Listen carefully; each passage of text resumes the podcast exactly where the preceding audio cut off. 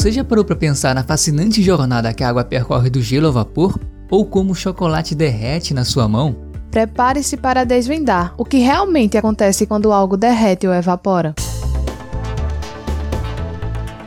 Olá, sou o professor Edson Souza. Sejam bem-vindas e bem-vindos a mais um episódio do Papo de Química, o seu podcast do ensino de Química. Nesse episódio, mergulhamos fundo na maravilhosa dança da matéria, os estados físicos, suas transições e os enigmáticos diagramas que revelam os segredos dessas mudanças. E aí, galera, preparados? Vamos nessa? Let's go! Oi, oi, pessoal. Eu sou Priscila Morim e é uma grande alegria receber você aqui. Lembrando, mandem sugestões de conteúdos que você gostaria de ouvir no Papo de Química para o e-mail podcast@papodequimica.com. Fala galera, eu sou Alex e eu fico muito feliz em ter você aqui conosco no nosso Mood Podcast. Compartilhe esse episódio nos grupos do WhatsApp aí dos amigos, da escola, da família, entre outros. Vamos juntos expandir o alcance do nosso podcast.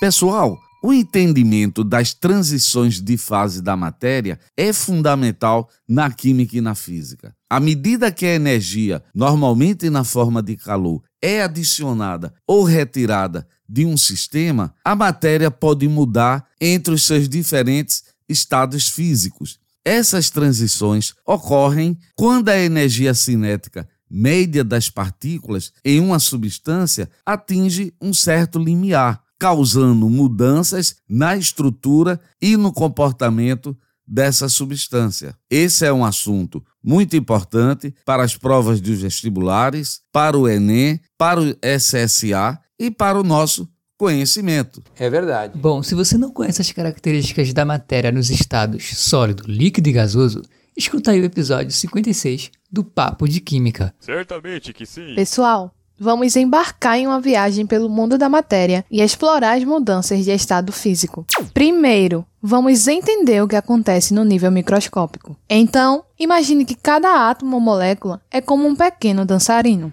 É isso mesmo. No estado sólido, esses dançarinos estão muito juntinhos, vibrando em suas posições fixas, como em uma dança lenta e bem coordenada. E se a gente adicionar um pouco de calor, o que acontece? Bom, à medida que fornecemos energia, os dançarinos começam a se mover mais livremente, deslizando um pelos outros. Isso é fusão. Macroscopicamente, vemos o sólido se transformando em líquido. Gente, quando um sólido recebe energia térmica, suas partículas começam a se mover mais rapidamente. Em certo ponto, a energia dessas partículas é suficiente para romper as ligações que mantêm as partículas firmemente em suas posições no sólido. Esse processo é conhecido como fusão. E a temperatura na qual um sólido se transforma em líquido a uma dada pressão é chamada ponto de fusão. Você entendeu, velho? É claro. Agora, e se continuarmos adicionando mais energia, mais calor? Aí a dança fica ainda mais agitada. Os dançarinos agora se movem com tanta energia que começam a se separar um dos outros, voando pelo salão. Isso é vaporização. Ao olharmos macroscopicamente, vimos o líquido fervendo e transformando-se em gás. À medida que mais energia é fornecida a um líquido, suas partículas continuam ganhando energia cinética. Eventualmente, as partículas têm energia suficiente para romper completamente as atrações intermoleculares que as mantêm juntas no estado líquido. Isso leva ao processo de vaporização. E a vaporização pode ser realizada, gente, de três formas. Vamos à primeira: evaporação, que ocorre em qualquer temperatura, de forma lenta e de forma superficial. As moléculas na superfície é que vão evaporando primeiro. Segunda forma de vaporização, a ebulição, que ocorre em uma temperatura específica para cada substância, de forma mais rápida do que a evaporação e também ocorre em todo o líquido. O ponto no qual um líquido se transforma em gás a uma dada pressão é denominado ponto de ebulição. E, gente, a última forma de vaporização é a conhecida calefação, quando ocorre uma mudança brusca do líquido para o vapor. Por exemplo, que é que acontece quando a gotinha de água cai em uma chapa que está super quente? A gente escuta aquele famoso é uma mudança brusca, ok? Pessoal, vocês já perceberam que para passar do estado sólido para o líquido e do estado líquido para o gasoso, foi necessário fornecer energia, ou seja, calor? Bom, os processos que ocorrem com absorção de energia, eles são chamados de endotérmicos. Mas e se esfriarmos a festa? O que acontece? Ah, nesse caso, à medida que removemos energia, os dançarinos começam a se aproximar novamente, formando pares e agrupamentos. Isso chamamos de condensação. No mundo macroscópico, vemos o vapor transformando-se novamente em líquido. Bom, quando um gás perde energia térmica para seu ambiente, suas partículas diminuem sua energia cinética. Eventualmente, as atrações intermoleculares começam a dominar e as partículas se agrupam para formar um líquido. E esse processo é conhecido como condensação. Galera, vocês sabem qual é a diferença entre vapor e gás? Então, pessoal, bastante atenção. Vapor e gás, eles são termos frequentemente usados de maneira intercambiável, mas eles têm significados distintos em termodinâmica e na química. Vapor é a fase gasosa de uma substância que normalmente existe como líquido ou sólido em condições padrão de temperatura e pressão. Já o gás, ele refere-se a uma substância que existe na forma gasosa em condições padrão de temperatura e pressão. Você entendeu, velho?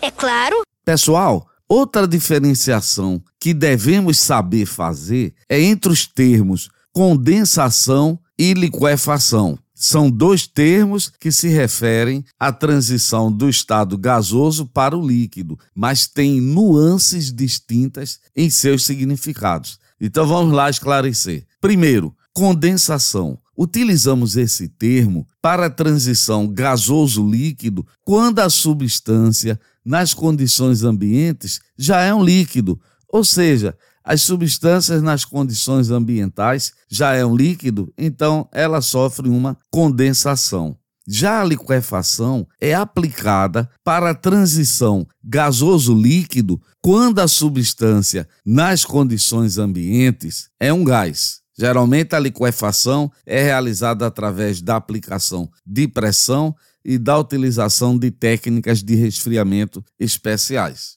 Ah, agora eu entendi! Agora, e se continuarmos a esfriar o sistema? Os dançarinos se reúnem em uma dança mais estruturada e organizada, voltando às suas posições originais.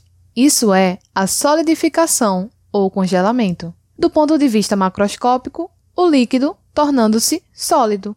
Pois é, se um líquido continuar perdendo energia, chegará um momento que suas partículas se moverão lentamente, o suficiente para que as forças atrativas as bloqueiem em uma estrutura mais rígida e organizada, formando um sólido.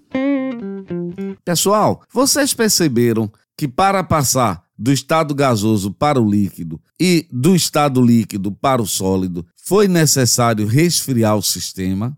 Então, não se esqueçam, os processos que ocorrem com liberação de energia são chamados de exotérmicos. Alex, existe uma mágica onde os dançarinos vão diretamente da dança lenta para voar pelo salão e vice-versa? Existe sim. Essa mágica é a sublimação, onde os sólidos se transformam diretamente em gás, e a ressublimação, onde o gás volta a ser sólido. É como um truque de mágica no mundo da química. Um exemplo comum é o comportamento da naftalina ou do gelo seco, o dióxido de carbono sólido. É verdade. Bom, em resumo, essas transições de estado são determinadas principalmente pela energia cinética das partículas e pelas forças intermoleculares que atuam entre elas. A compreensão dessas transições é essencial para muitas aplicações práticas, desde a produção industrial até a previsão do tempo.